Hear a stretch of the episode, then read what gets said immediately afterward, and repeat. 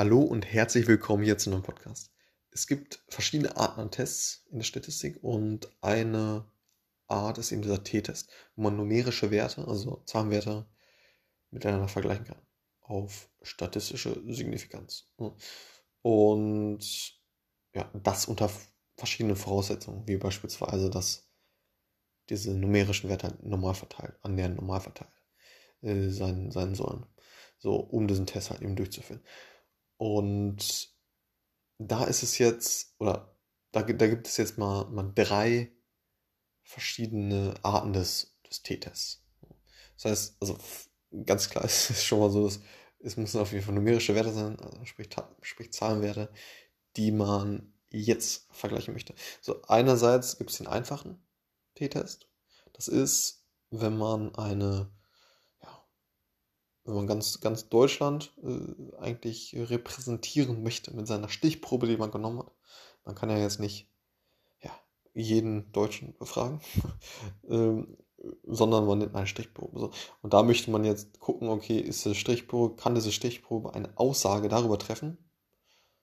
Oder kann diese Stichprobe eine Aussage über äh, ganz Deutschland treffen? So. Das ist, das ist dieser einfache äh, T-Test. Ne, dass man von dieser Stichprobe, die man genommen hat. Hm, ja, da möchte man jetzt eben testen, ob diese Stichprobe eine Aussage über diese ja, gesamte ähm, Masse an ja, Datenpunkten geben kann. Und genau, das ist eben dieser einfache Test. Da gibt es den ja, unabhängigen T-Test. Ja, das ist, wenn man, wenn man jetzt äh, aus zwei Kornfeldern. äh, so, wenn man hat zwei Kornfelder, so unterschiedliche Kornfelder, die liegen vielleicht irgendwie nebeneinander oder wie auch immer. Und man nimmt dort eine Stichprobe vom ersten Kornfeld und vom zweiten Kornfeld. So. Und diese Stichproben möchte man jetzt vergleichen. Und schauen, ob diese, ja, äh, diese Werte, also man hat beispielsweise die Größe dieses Korns oder was auch immer der Pflanze auf dem Feld steht. Hm, man hat, man hat jeweils dann die Größe genommen von diesem, äh, ja, von, diesen Halmen der, äh, der, der, ja, der Pflanzen. Und das hat man von irgendwie 100 Pflanzen gemacht in jedem Feld. So. Und jetzt möchte man halt schauen, okay, hm, wie ja, in, in, in, in, inwiefern äh, ähneln sich diese, diese Felder? Also haben die eine ja, ähnliche, also sind diese, sind diese Zahlenwerte ähnlich? So. Und ähm, genau, kann man von dem einen Feld auf das andere Feld schließen. So. Und um das eben vergleichen zu können, ob, ähm, ja, dass man im Endeffekt sagen kann, okay, die Nullhypothese wäre, dass die Felder ganz genau äh, gleich sind quasi äh, von, von einer ja, von, von Population her oder wie man das jetzt äh, auch benennen mag, ähm, wäre die Nullhypothese und die Gegenhypothese wäre dann, okay, die, die Felder sind äh, ziemlich unterschiedlich und äh, nicht zu vergleichen oder ähnliches. So. Das wäre sozusagen dieser unabhängige T-Test das ist die zweite, das zweite Thema, ne? dass, man, dass man zwei Felder hat, die erstmal nichts miteinander zu tun haben und ähm, dass man die eben vergleicht. Dritte T-Test wäre abhängige Stichproben.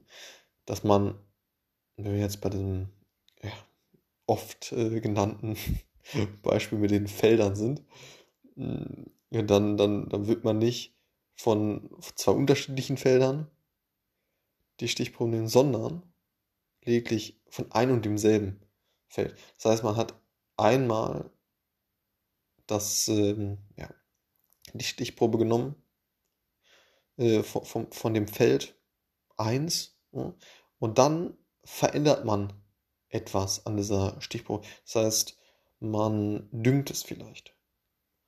Und das ist immer noch die gleiche Stichprobe von Feld 1. Dann ist es ja keine andere Stichprobe, sondern man hat eine Veränderung mit der ursprünglichen Stichprobe gemacht. So, man hat da, mit dieser äh, Stichprobe eine Veränderung gemacht und äh, deshalb ist es nicht mehr unabhängig, sondern abhängig. So, und da muss man halt die dritte Variante nehmen, eben diesen abhängigen Stichprobentest. Genau, das war's. Also, ne, diese, diese drei, drei Themen sind eben zu merken, um eben ja, diese, diese T-Tests halt durchzuführen. Und ja, letztendlich sagen zu können, ob eine, ja, ein statistisch signifikanter Unterschied zwischen diesen Gruppen gegeben ist oder nicht. Und dementsprechend wird man dann erstmal die Hypothese und dann die Alternativ, also die Nullhypothese und die Alternativhypothese aufstellen und dann den Test durchführen. So.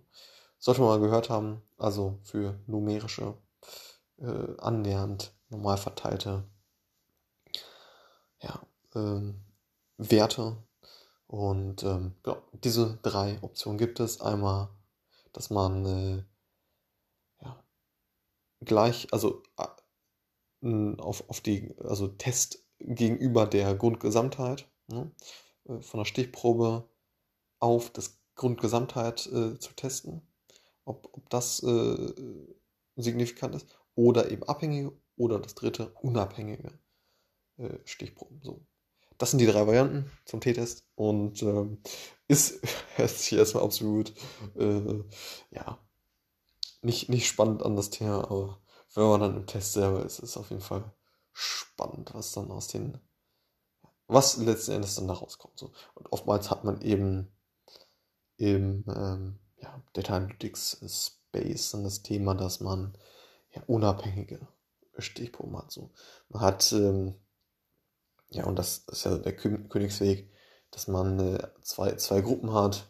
Eine Gruppe A, die erhält das Treatment, also die erhält 30% äh, Preisnachlass oder was auch immer und die andere Gruppe nicht. Und jetzt prüfen wir halt, okay, wie, wie, wie, wie entwickeln die sich. Ne?